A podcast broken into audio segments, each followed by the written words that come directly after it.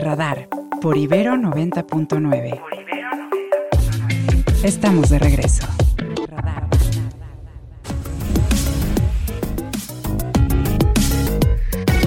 Sí, volvemos y vamos a escuchar a Ernesto Osorio para que nos platique lo que va de la mañanera el día de hoy. Buenos días, Ernesto, ¿cómo estás? Muy bien, mi querida Sofi, ¿cómo estás tú? Gracias eh, y buenos días a todos nuestros amigos que nos escuchan.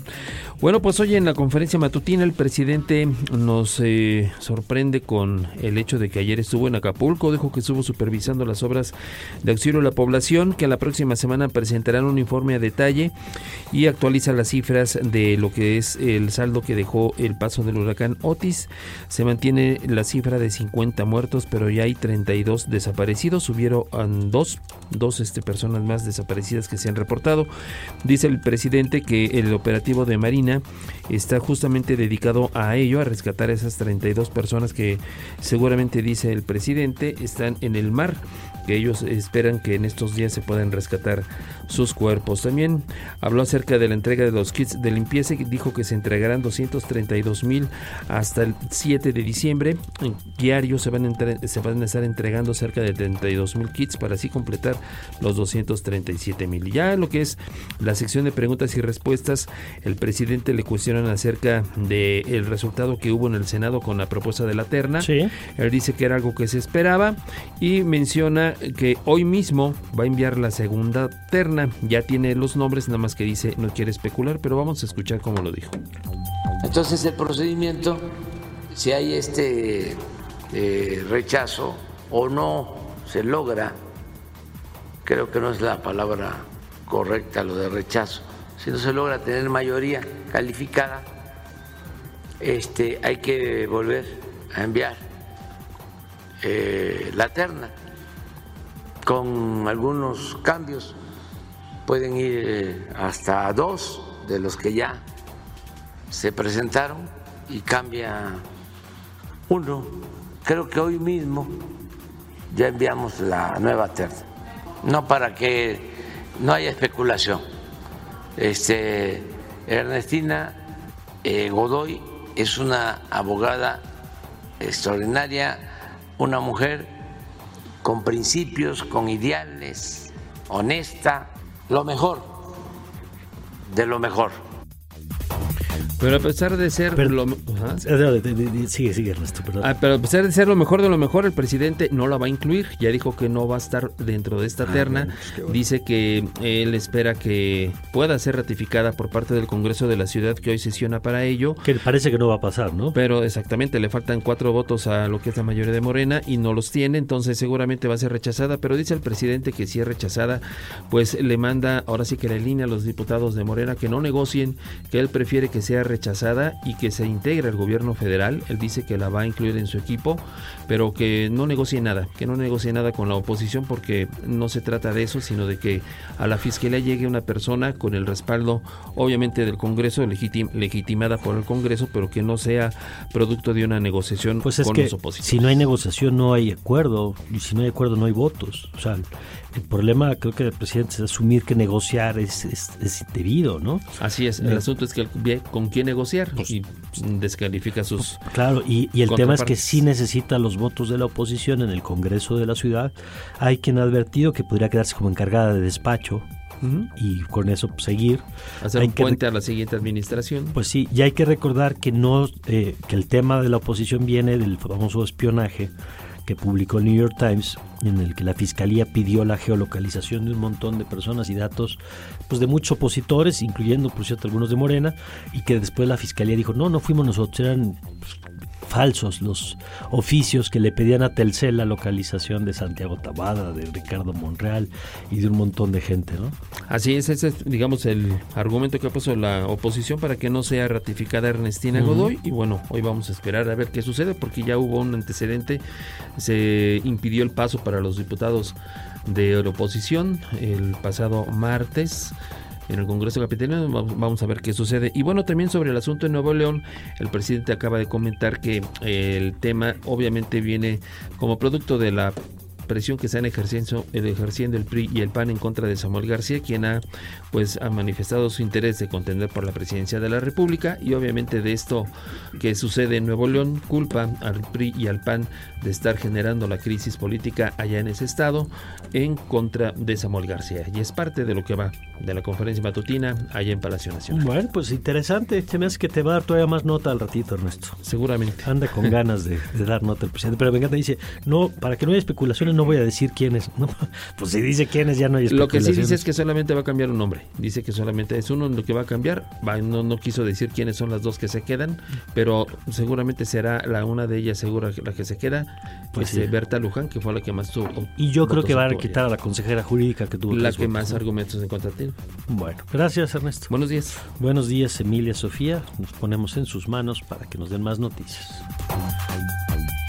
Estas son las, estas son las noticias. La Comisión Federal para la Protección contra Riesgos Sanitarios propuso la autorización para la comercialización de vacunas contra el COVID-19 de Pfizer y Moderna, ya que las farmacéuticas necesitan más tiempo para proporcionar información adicional. Cofepris expresó su interés en evaluar estos insumos de manera prioritaria, destacando su transparencia y determinación para proteger la salud y garantizar el acceso sanitario con altos estándares de calidad. Y Clara Brugada, precandidata única de Morena a la jefatura de gobierno, manifestó interés en hacer una relocalización de industrias, así como de una planeación urbana sustentable y democrática del bienestar. La morenista participó en un panel de la Feria Internacional del Libro de Guadalajara, en donde expuso el proyecto Utopías, que desarrolló como alcaldesa en Iztapalapa, en el que se rescataron medio millón de metros cuadrados de espacio público para convertirlos en centros culturales, deportivos y de servicio social. Hace unos momentos, Julián Rementeira- Rementería, coordinador del PAN en el Senado, estuvo en entrevista en estos micrófonos con nosotros sobre el tema de la elección del nuevo ministro. Mencionó que los candidatos no deberían ser tan afines a la ideología del presidente y que demuestren e intenten eh, controlar las instituciones. Bueno, pues el día de ayer, como seguramente sabes y, y la audiencia también, pues se rechazó por parte del Senado esta terna, pues por obvias razones, porque me parece a mí que la propuesta de tres personas tan cercanas, pero tan, tan cercanas, reconocidas por el propio presidente, por cierto, el día de ayer, en alguna declaración en su mañanera, donde dijo pues que sí, que la oposición tenía razón, que eran muy cercanas a su movimiento, que eran muy cercanas a sus, a sus ideales, eh, su ideología, y bueno, pues esto no es lo bueno para la Corte. La, Scanner 360. Y en noticias internacionales le platicamos que la expectativa acerca del cambio climático tiene todas las miradas puestas en Dubái, en los Emiratos Árabes Unidos, donde los líderes mundiales se reunirán a partir de hoy y hasta el 12 de diciembre para trazar una ambiciosa ruta en la lucha contra la contaminación en el marco de la cumbre COP28. Radio Francia nos tiene el reporte, vamos a escucharlo.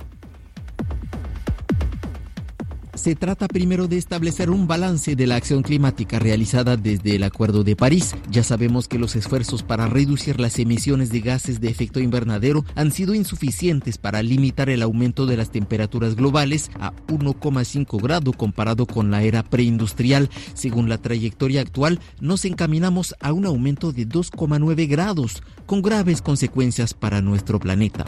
Las discusiones se centrarán en la evaluación de estas ambiciones. El segundo punto será el financiamiento de la acción climática para movilizar fondos para la transición energética, la adaptación al cambio climático. Hoy mismo se podría aprobar un primer texto que define las características del Fondo de Daños y Pérdidas para indemnizar a los países vulnerables al cambio climático, un viejo reclamo de los países del sur global. Y tercer punto más espinoso será el de la eliminación de los combustibles fósiles, reclamada a gritos por ONGs ambientalistas, científicos, pueblos indígenas, naciones insulares. Estoy totalmente a favor de un texto que incluya la eliminación de los combustibles fósiles, aunque sea con un calendario razonable, insistió el secretario de Naciones Unidas, Antonio Guterres, antes de volar a Dubái. Sin embargo, la presidencia emiratí, ligada a los intereses de la producción de petróleo, provoca suspicacias de si será capaz de poner en la mesa un texto ambicioso en este sentido.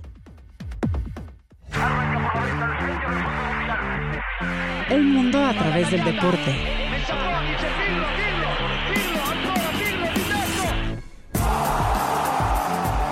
Crack 90.9. Ahora sí es, es momento de irnos largos y tendidos con Omar García para que nos platique todo lo que está sucediendo en el mundo de los deportes. Hola Omar, ¿cómo estás? Hola Sofía, ¿cómo estás? Buenos días, de nuevo cuenta, qué gusto saludarte pues vámonos largos y tendidos. Una parte de ayer, cierre de la quinta fecha de la fase de grupos en la UEFA Champions League, ya solo nos quedan 90 minutos de fútbol de temporada regular en el mejor torneo de Europa. Ayer el Manchester United y el Galatasaray empataron a tres en un partido espectacular. El PSV Eindhoven victoria 3 por 2 sobre el Sevilla. Recordar que el Chucky Lozano está eh, sufriendo por ahora con una lesión. También el Bayern de München y el Copenhague empataron a cero, mientras que el Real Madrid derrotó 4 por 2 a Napoli. La Real Sociedad igualmente empató 0 por 0 con el Salzburg, así como el Braga igualó uno por uno con el Unión Berlín. El Benfica y el Inter también dividieron puntos con tres goles por bando. Y el Arsenal se despachó con la cuchara grande 6 por 0. Venció al conjunto de Lens, ya perfilándonos para la siguiente, para la siguiente etapa de este torneo allá en Europa. Por otro lado, resultados de la NBA los Clippers de Los Ángeles derrotaron 131-117 a los Kings de Sacramento. Los Nuggets de Denver 134-124 la victoria sobre los Rockets de Houston. También los Pelicans sorprendieron 124-114 a los Sixers de Filadelfia, mientras que el Magic sigue en estado de gracia 139-120 la victoria sobre los Wizards de Washington y con esto ya ascienden a la segunda posición de la conferencia del Este. También hoy arranque de la semana 13 de la NFL, los Dallas Cowboys recibirán a los Seattle Seahawks allá en ATT Stadium con miras a continuar con esta racha. De momento, el conjunto de la estrella solitaria marcha invicto en sus partidos en casa. Y ojo con el dato, porque podrían convertirse en el primer equipo en la historia del NFL en conseguir sus primeras seis victorias de una campaña en casa con una diferencia mayor a 20 puntos. Los Seahawks vienen de sufrir con San Francisco y los Cowboys de apalear a los Commanders. Los dos jugaron, por cierto, la semana pasada en día de acción de que jueves consecutivos para estos, para estos dos equipos y también eh, resultados de la Liga Mexicana del Pacífico. Ayer los Mayos de Navojoa se despacharon con la cuchara grande en un juego maratónico 15 por 5 la pizarra sobre los Charros de Jalisco, también los Tomateros de Culiacán 8 por 3 la victoria sobre los Naranjeros de Hermosillo y los Cañeros de los Mochis 9 por 2 el triunfo sobre los Venados de Mazatlán. Muy bien, querido Mar, pues ahí está el menú para que tomemos nota de lo que viene en lo deportivo. Muchas gracias, como siempre. Seguro, querido Mario, pues ya nos escuchamos el día de mañana. Ya saben que pueden encontrar en arroba Omar RGC. Les mando un fuerte abrazo. Gracias, abrazo de vuelta para nuestro querido Omar García.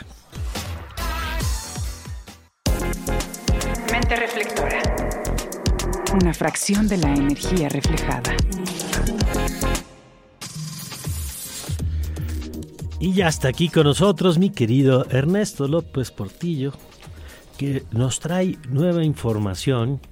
me encanta de todo el trabajo que están haciendo desde el programa de, del programa de seguridad ciudadana aquí en la Universidad Iberoamericana. ¿Cómo estás, Ernesto? Bueno, Mario, si te acuerdas, yo te dije que no, no, no te ibas a librar de nosotras y nosotros. Cosa que agradecemos, por supuesto. Buenos días. Buenos días. En el marco de la Conferencia Internacional sobre Reducción de Homicidios, que nos ha entusiasmado muchísimo porque tuvimos 800 registros de inscripciones de personas que están observando las conferencias y ayer mil, más de mil visualizaciones en el primer día en YouTube. Muy bien. Muy contentos, muy contentas eh, por la relevancia que supone actualizar frente frente a la audiencia, frente al público, la enorme cantidad de información que se ha venido construyendo relacionada con los homicidios. Y en ese marco, el día de ayer, el programa de seguridad ciudadana de la Ibero, el programa A mi cargo, presentó un nuevo interactivo digital precisamente sobre la historia de los homicidios en México. ¿Qué hace este interactivo? Mira, es una eh, representación gráfica sencilla, amigable, de los homicidios de 2015 a 2022, estado por estado, municipio por municipio, en las siguientes versiones, números totales, tasa por cada 100.000 habitantes, que es como se hace para comparar, Tú no comparas Claro. el número total, sino comparas qué proporción tiene el fenómeno frente a la población Claro, que hay para ahí, que sea realmente comparable. para si que no- sea realmente Si no, la Ciudad de México, por ejemplo, o el Estado de México, pues siempre tendrían, nada Es más correcto. por número de habitantes, pues el mayor número Es correcto. de. Y las tasas, pues hay que decirle a la gente que es, nos sirven al mundo para hacer comparaciones sobre estos temas en cualquier tipo de eh, delito. Ahora, tenemos otras versiones. Primera, si las víctimas son mujeres. Segunda, si las víctimas son hombres. Tercero, homicidios con arma de fuego y homicidios en cualquier otra modalidad. Este interactivo ayuda a entender qué ha pasado no solo con los homicidios, sino toda persona que ha tomado decisiones o que ha monitoreado la política pública en estos últimos años, puede hacer una comparación para saber si lo que se ha hecho ha funcionado o no para reducir homicidios. La política en este momento está eh, usando frases cortas, llamativas, que muchas veces no nos dan los detalles. Entonces, quien ve este mapa tiene los detalles. Claro. Si tú me dices que bajó el homicidio en un- de un mes a otro, eso en estricto sentido, en términos eh, de análisis serio del fenómeno, de un mes a otro, puede ser completamente irrelevante, porque lo que necesitas son tendencias. Claro, claro. Y necesitas, para las tendencias, necesitas, para conocer las tendencias, necesitas las herramientas de información. Sí, porque puede ser absolutamente anecdótico, ¿no? Tuviste un caso de mucho impacto y de pronto te dispara, pero eso no necesariamente refleja la situación de un lugar, claro. Pues sí, pero eh, desafortunadamente la política está encerrada muchas Ah, no, veces en lo anecdótico. Claro, claro. Entonces, como programa de una universidad, nos toca proveer información para que la gente que nos escucha, pues le dé dos clics y entienda en el municipio en el que estén, en la ciudad en la que estén, qué ha pasado. Ahora, hoy tenemos la segunda jornada, Mario, de la conferencia. Y fíjate que, con qué empezamos dentro de media horita. ¿Es posible negociar con grupos civiles armados para la reducción de la violencia homicida? Esa es la conferencia magistral número 3 de estas jornadas. Luego vamos a la mesa 4, violencia homicida a, nivel subnacional en México. Van a exponer varias compañeras, la mayoría mujeres. Luego la mesa 5, reducción de homicidios en la experiencia internacional. Nos van a traer prácticas, buenas prácticas internacionales. Luego vamos a tener otra, la cuarta conferencia magistral hacia las 3 de la tarde, que ahora con el buquelismo creciendo, se llama Las políticas de mano dura y la reducción de homicidios. Bukele se está convirtiendo en un fenómeno regional. Ok. Ya lo es subregional en Centroamérica. Ahora está ser regional. Subre- se está volviendo regional, lo vamos a analizar entre otros países. Y tenemos una interesante, un plato más fuertecito a las 4.30, hacia una agenda para la reducción de homicidios en México. Entre otros, estará aquí el secretario de Seguridad Ciudadana, Pablo Vázquez Camacho, Muy bien, muy de la Ciudad de México, y, y, eh, varios y varios expertos, expertas, juntando tres saberes, Mario, que nos fue extraordinario ayer apostando a esto. Academia, sociedad civil, que se ha profesionalizado muchísimo en la construcción de diagnósticos, sí, sí. y comunidades. Muy bien. con algunos testimonios terriblemente dolorosos con los que empezó la conferencia. Y la profesora de Guanajuato que asesinan a su hija y el hijo buscando a la hija asesinan al hijo y se queda sin hijos. Encima es desplazada, no puede vivir en Guanajuato. Acompañada por el Centro Miguel Agustín Pro nos compartió su, su historia porque la conferencia no quiere ver los homicidios en abstracto. Ujú. Sí, las personas. Queremos, ver, queremos ver, sentir, tocar a las personas que están sufriendo, porque entre otras cosas esta conferencia es un ejercicio de compasión. Pues qué importante, bueno, y nada más antes de terminar, Ernesto, mañana también continúa.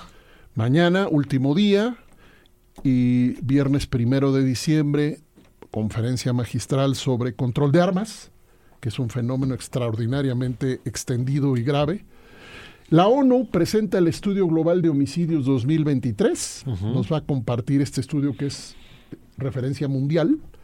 Y terminamos con una conferencia de prensa que eh, no le digas a nadie, pero nos va a acompañar Mario Campos. Conferencia de prensa a las 13 horas, con un documento muy breve de recomendaciones. Y el próximo año, hacia marzo, de cara a las elecciones, documento completo con ah, síntesis analítica de todo el evento y recomendaciones analíticas. Muy bien. Eh, sigue siendo el desafío, Mario, tirar la barrera política que se resiste a usar esta información, toda esta información de todas estas universidades y organizaciones, usarla para reconstruir la política de seguridad. Muy bien. Pues felicidades, Ernesto. Yo creo que son temas durísimos, pero me encanta cuando la universidad como concepto y más cuando cuando es de casa, cuando es la Ibero, la que logra sentar a la mesa, como nos has contado, a las comunidades, que lo primero que la universidad tiene que hacer, una universidad este, con vocación social como es la Ibero, luego la academia, por supuesto, en esto que tú has, durante muchos años, porque tengo el gusto de... no, tantos, no, no muchos años, ya mejor ni decimos cuántos, pero muchos años de ver tu batalla por porque las decisiones se tomen a partir de la evidencia y no de los eslogans y luego el vincular a las propias autoridades, porque no una universidad no aspira solamente a, denunciar, sino aspira a incidir. Y incidir implica sentarte con el que ejecuta la política pública, el que diseña la política pública, si no... En lo concreto. Pues sí, porque si no nos quedamos hablando nosotros solitos. Eso no va a pasar. Y, aquí no, aquí la autoridad está sentada. Una frase de ayer. Sí. Ser mujer en Chiapas es un alto riesgo de salud y de vida. Pues Pueblos indígenas, comunidad LGTBIQA y mujeres se llevaron la jornada ayer, lo cual nos da un enorme, enorme gusto. Y, este, y no se les olvide, estamos construyendo una casa universitaria de seguridad ciudadana. Muy bien. Gracias, Ernesto. Gracias. Buen día. Nos vemos mañana. Ernesto López Portillo, coordinador del programa de seguridad ciudadana aquí en La Ibero. Nosotros vamos a ir a una pausa y regresando ahorita, Sofía, Charles, vamos a platicar de, eh, de libros, ¿no? Porque estamos en el plano de la FIL y vamos a platicar de eh, editores independientes, vamos a con Edson Alamilla que anda por allá, vamos a darnos un respiro un poquito de los temas políticos y a platicar de lo que pasa con la cultura, la fiesta, pues la fiesta más importante de, los libros en nuestro país, que es la Feria Internacional de Libros de Guadalajara. De todo esto, Sí, así es. Regresamos en breve, pero no se olviden de escribirnos aquí a cabina al 55 529 2599 o escribirnos por Twitter X en arroba ibero99 FM con el hashtag radar99. Regresamos. Radar, radar, radar. Por Ibero 90.9. Regresamos. Libros que se leen que se escuchan. Con Edson a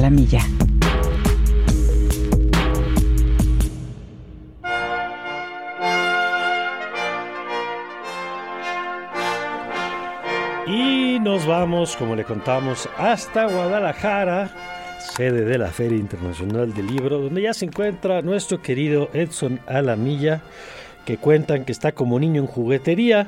¿Cómo estás, Edson? Así es. Así es, estamos en la Disneylandia de la Cofradía de los Libros. Bien, gracias Mario, buenos días. Buenos eh, días. fundada desde, desde hace 37 años por la Universidad de Guadalajara, la FIL es una... Eh, la primera descripción que se me viene a la mente es eh, una feria para profesionales que eh, compran derechos, que intercambian eh, contenidos eh, para libros, en fin, y donde también asiste mucho público. Es una feria popular además de un magnífico, no solamente encuentro de negocios, sino también un festival cultural que es impresionante. Este año es la Unión Europea la, invitada de honor, el país invitado de honor o, la región eh, invitada de honor. Y por supuesto hablar, hablar de, toda la comunidad eh, eh, que ha venido a la Feria Internacional del Libro de Guadalajara, no acabaríamos nunca.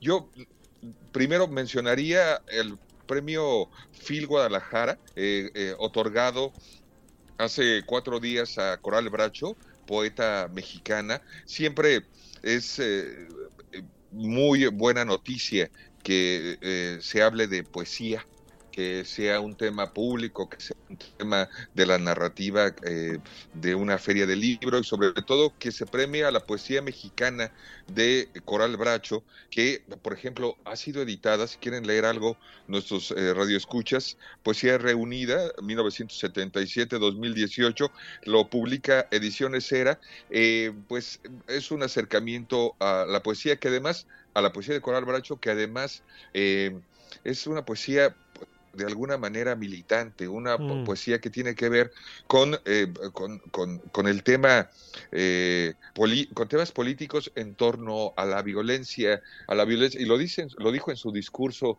de recepción del, del, premio, un tema sobre, son temas universales, la idea de, de la, confrontación de la, la, violencia entre, entre los seres humanos, la búsqueda de paz, pero también los discursos de odio que generan precisamente las guerras. En fin, la poesía de la mexicana Coral Bracho, premio Phil eh, 2023, y vámonos rápidamente a algunos libros que encontré en en, en, la feria.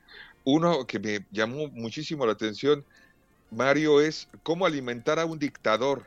Saddam Hussein, Saddam Hussein, Idi Amin, Enver Oxa, Fidel Castro y Pol Pot a través de los ojos de sus cocineros. Oye, es, es, eh, es ah, escrito por un polaco, eh, Witor eh, publicado por Oberón. Eh, acá lo encontré y por supuesto me hice este libro.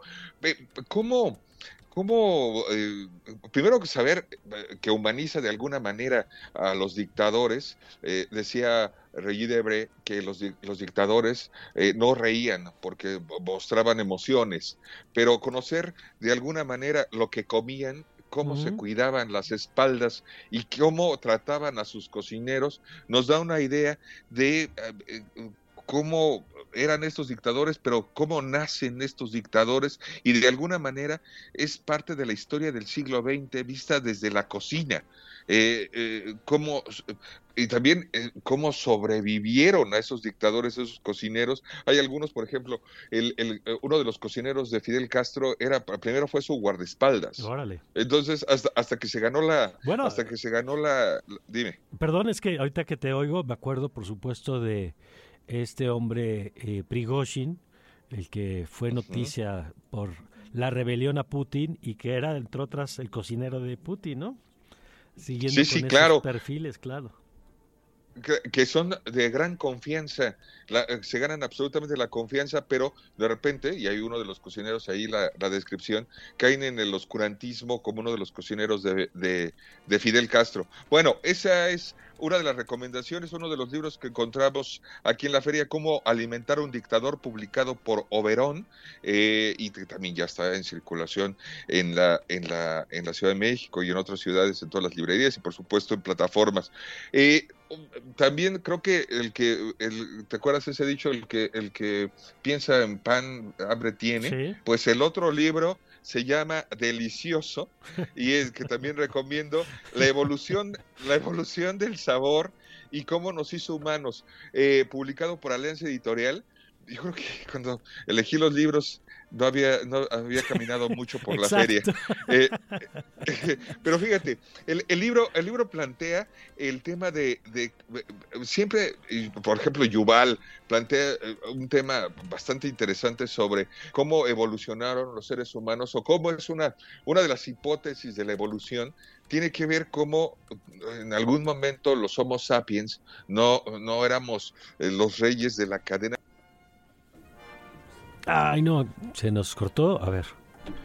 A veces nada más, sí, se cortó. Vamos a restablecer. Me encanta, dice Edson. Yo creo que tenía hambre cuando, cuando seleccioné los libros, porque todos hacen referencia a la comida. Y me encanta lo que nos decía al principio. Dice, ese es el Disneylandia de los libreros, ¿no? Porque, en efecto, eh, es el espacio donde se puede hablar con estos temas. Eh, el otro día que tuvimos el enlace con Lalo Limón, eh, comentamos también el tema de eh, política y de la presencia de candidatos y candidatas que estuvieron allá en la feria, que estuvo Samuel García, que estuvo Xochitl Gálvez, que no estuvo eh, Claudia Sheinbaum, y bueno, ahora hablando de los autores y de las recomendaciones, y le adelanto, por cierto, que después de la entrevista de la colaboración de Edson Alamilla, que ahorita restablecemos la comunicación con él, déjeme contarle una indiscreción de cabina. ¿Sabe qué pasó? Se murió el cel. No sé, ahorita estoy viendo aquí a la producción y entonces el celular en donde estábamos haciendo el contacto de pronto dijo, yo ya acabé de trabajar y se apagó así solito el celular. Por eso perdimos a Edson, pero ahorita lo restablecemos. Y déjeme contarle que después de Edson vamos a platicar con Carlos Armenta. Él es el, eh, el presidente del comité de editoriales y vamos a platicar del encuentro de editores independientes en el marco, por supuesto, también de la feria, que tiene que ver con pues, cómo, cómo los editores sobreviven a una industria con tantos cambios como la que ha tenido la industria editorial. Pero ya tenemos de nuevo a Edson y ahora sí te escuchamos, Edson, adelante. Ahí, perdón, ahí me corté. Bueno, rápidamente todos pensamos cómo eh, la humanidad y el relato de, eh, la humanidad y de, su evolución eh, tiene que ver con la penuria y la escasez de la comida y la desesperación de los alimentos. Pero en este libro eh, delicioso, publicado por Alianza Editorial, La evolución del sabor y cómo nos hizo humanos, se plantean, eh, y si la evolución de nuestra especie no tuviese que ver con el hambre, sino con la persecución de sabores agradables, mm. y entonces, y entonces eh, ahí viene una, una narrativa maravillosa sobre, no sé, por ejemplo, las primeras herramientas a la fermentación de la cerveza o cómo un cómo, cómo buscan a través de un recorrido eh, eh, sociológico, histórico, eh, la importancia del sabor en la conformación de la, de la humanidad occidental, de la humanidad moderna, y nuestra relación del sentido con el gusto y los alimentos. Este es uno, es otro, otra de las propuestas, delicioso, publicado por Alianza Editorial, eh, una, un relato sobre la humanidad y, y, su evolución. Y para terminar y hablar de la Unión Europea, una de las autoras que ya hemos conversado sobre ella, eh, eh, Tatiana Tibulak, nació en Moldavia, eh, vino aquí a la feria, eh, tiene dos libros editados por Impedimenta, uno de al español, eh, uno es El verano en que mi madre tuvo los ojos verdes. Ah, buenísimo, durísimo. sí, que es brutal que hay, hay libros, hay, literatura, si me permites la expresión, que, que de alguna manera te confrontan, te, esta figura es un poco fuerte, pero que te escupen a la cara, como sí, sí, etcétera, que eh, las primeras líneas son, son brutales. O que te sientan en el diván del psicoanálisis, al lado de su, de, ellos sentados en el diván del psicoanálisis, ¿no? Así es, así es, porque eh, eh, tratan sobre el, el eh, de alguna manera eh, la naturaleza humana y cómo es que germinan las emociones, cómo es el, el miedo o la crueldad. De alguna manera el, el verano tiene que ver con, con, la crueldad y la relación de una madre con, con su hijo. Y otro de los libros que les recomendaría rápidamente sería eh, hay El Jardín de Vidrio, que acaba de llegar como novedad también en español en Impedimenta. Esto es eh, un poco sobre el tema de la explotación en, en los trabajos, eh, los niños de Moldavia, en la Moldavia de soviética de los años 80. En fin, eh, eh, eh, lo que nos da la oportunidad de esta feria es también de conocer estos autores que si no, no tendríamos la oportunidad de, de verlos a los ojos, de respirar el mismo aire y por supuesto de disfrutar su literatura. Muchísimas gracias Mario por la oportunidad de hablar de libros, de autores desde la Feria Internacional del Libro de, de Guadalajara. Al contrario, Edson, gracias a ti. Sigue disfrutando y vete a desayunar, por favor. Gracias, eso con un buen libro. Un abrazo. Eso. Gracias, Edson Alamilla, quien siempre es un gustazo escuchar aquí en su espacio 8 con 51. Radar. Radar 99. Y vamos, eh, como le contábamos, a seguir hablando de libros hoy con Carlos Armento, presidente del Comité de Editoriales, a propósito del encuentro de editores independientes. Carlos, ¿cómo está? Buen día. Hola, buen día, muy bien, muy contento de estar por acá, gracias por la invitación. Al contrario, decía ahorita Edson Alamilla que, que la FIL es la Disneylandia de los de la industria editorial y es que es el espacio de encuentro. Y yo lo primero que quisiera preguntarle, Carlos, es pues cómo anda la salud de los editores, de los editores independientes, porque llevamos años, es un poco lo que le ha pasado al periodismo también, pero ahora en el campo editorial, que hay quien lleva años decretando la muerte de los editores. Y le pregunto, pues, ¿cómo anda la salud? Ay, pues sí, llevamos, llevamos años con, con problemas de, de, salud, pero también creo que después de la pandemia el sector independiente ha, ha tenido un, un, momento, digamos, de resurgimiento y de, y de mayor diálogo con el resto de la industria editorial. Entonces, pues aunque, aunque es un, un sector donde se nos complican eh, las cosas, creo que al mismo tiempo hoy por hoy hay una oportunidad para, para continuar trabajando desde, desde la edición independiente. Mm. Eh, eh, Sofía. Sí, buenos días, buenos días Carlos, te habla Sofía Ballesteros. Eh, a mí me interesa saber qué, qué retos se enfrentan ahorita las editoriales independientes cuando se trata pues de la distribución de sus libros. Sí, mira, es muy complicado para nosotros el tema de distribución porque, en primer lugar, porque eh, la exhibición está acaparada por los grandes grupos editoriales eh, y resulta bastante complicado eh, competir con ellos, mm, porque además identificamos que no hay propiamente un piso parejo. Y por otro lado, pues México es desafortunadamente un país sin librerías, ¿no? Es decir, todas están concentradas en la Ciudad de México, una tercera parte están allá, y fuera de la Ciudad de México, en realidad no, no, no, no, contamos con tantas librerías. La Ciudad de México tendrá doscientas y pico librerías, ¿no? según los, los, números del año pasado, mientras que Jalisco, que es el segundo estado que tiene más librerías, tendrá cincuenta y pico. Entonces, eh, realmente es, es, difícil encontrar, eh, y, es, y además relacionado con la extensión del país ¿no? y con, la, y con la, una población tan grande, es difícil encontrar dónde, dónde colocar los libros. Claro. Eh, ¿Cuáles son los temas que hoy están en la discusión, en la agenda, digamos, Carlos, para ustedes?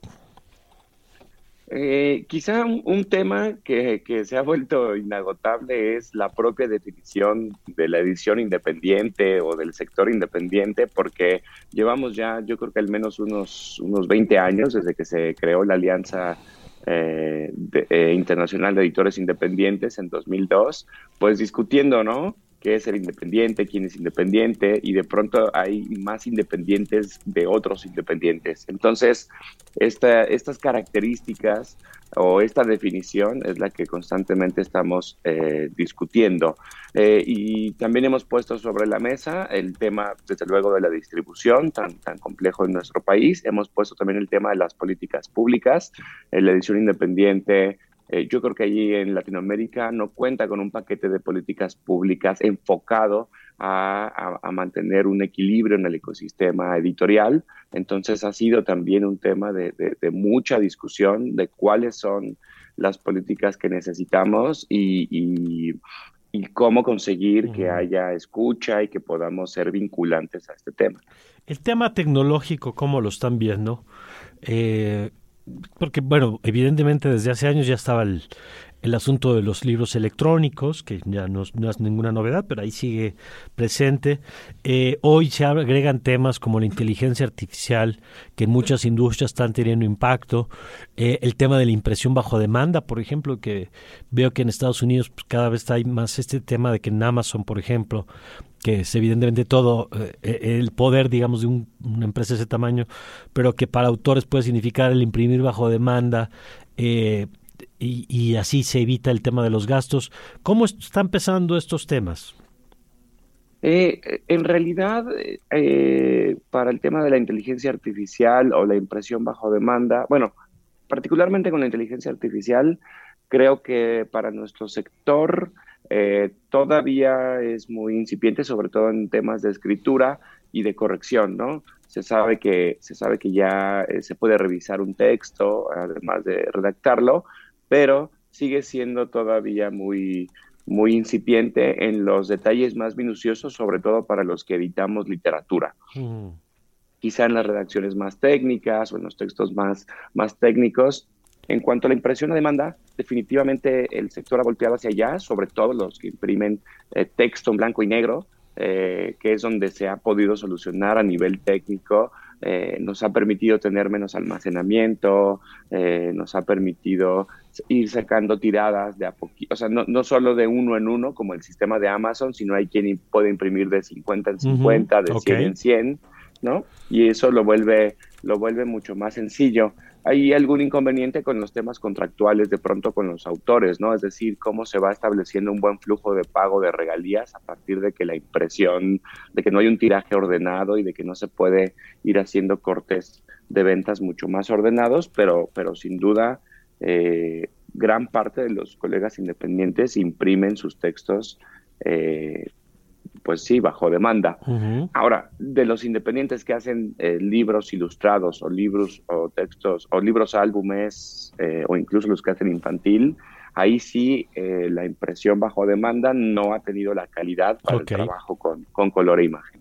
Muy bien, pues son los temas que ahí están. Ojalá podamos seguir platicando, Carlos, más allá de la feria, porque creo que también es indicativo no solamente de la salud de una industria, sino de la salud de un país, lo que pasa con su mundo editorial. Y yo te agradezco, Carlos, la oportunidad de platicar. muchísimas gracias por la invitación y desde luego eh, por acá andaremos para cuando ustedes gusten. Gracias, gracias Carlos. Carlos Armenta, presidente del Comité de Editoriales, a propósito de este encuentro de editores independientes 2023, importante también que como lectores pues votemos a la hora de comprar. Bueno, vámonos con Ernesto Osorio, lo último. Adelante, querido Ernesto, ¿qué pasó en la mañanera? Solamente para agregar al tema de lo que tiene que ver con lo que sucede en Nuevo León, el presidente se refiere a Carlos X González como el responsable detrás de toda esta maquinaria, de toda esta operación que hubo por parte del PRI del PAN. Dice que es un neófito en, estratégica, en estrategia política porque dice todo, le salió mal. Claudio ah, X González le dice que es un neófito en política. Y bueno, ahorita el presidente hace todo un reconocimiento a Rosicela Rodríguez, quien se está haciendo cargo de la rehabilitación del ISTE. Y es parte de lo que va todavía de la conferencia matutina. El presidente tiene el último evento con el que cierran la celebración del aniversario del Colegio Militar. Bueno, muy bien, pues muchas gracias. Muy buenos días. Buenos días, gracias Ernesto Osorio. Sofía, nos vamos. Ahora sí nos vamos. Muchas gracias a todas las personas que estuvieron el día de hoy escuchándonos y que estuvieron también aquí en cabina. Y quédense al vórtice. Quédense al vórtice eh, con buena música, con buenas compañías. Y nosotros le esperamos, ¿cuándo, Sofía? El día de mañana. Eso, ¿a qué hora? el día de mañana a las 7 de la mañana. Sofía dijo, como yo no vengo, pues yo lo cito pues hasta el lunes. Pero bueno, Sofía no va a estar, pero yo sí estaré por acá si quiere acompañarnos. Gracias, ustedes también. Eso, eso, Sofía. Gracias, Charles. Gracias, Diego. Gracias a todo el equipo eh, que nos acompañó en esta mañana. Eh, eh, se queda usted en buenas manos y le esperamos con toda la información desde las 7. Yo soy Mario Campos y le deseo como siempre que tenga usted un magnífico, pero un magnífico día. Ibero 90.9 presentó los acontecimientos del día y las voces más actualizadas. Todos captados por Radar 90.9.